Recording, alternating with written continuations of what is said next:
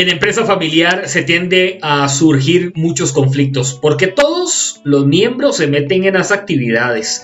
Otros dicen, yo quiero estar aquí, yo quiero allá, yo quiero este puesto, yo quiero el otro.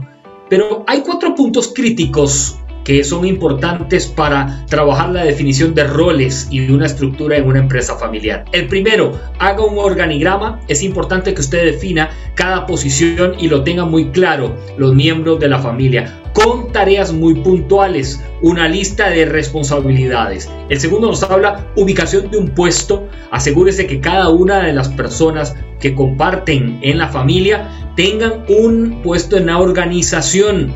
El tercero nos habla de personas sin función.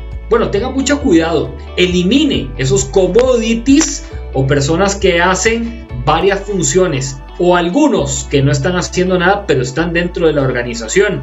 Y lo otro, el cuarto, nos habla de una línea jerárquica. Defina claramente quién toma liderazgo de la organización, quiénes son los, las otras personas que se convierten en ejes fundamentales para que haya un buen engranaje, una buena sintonía en esta empresa familiar. Aplique estos tips para alcanzar el éxito. Gracias por seguirnos en Pulso Empresarial.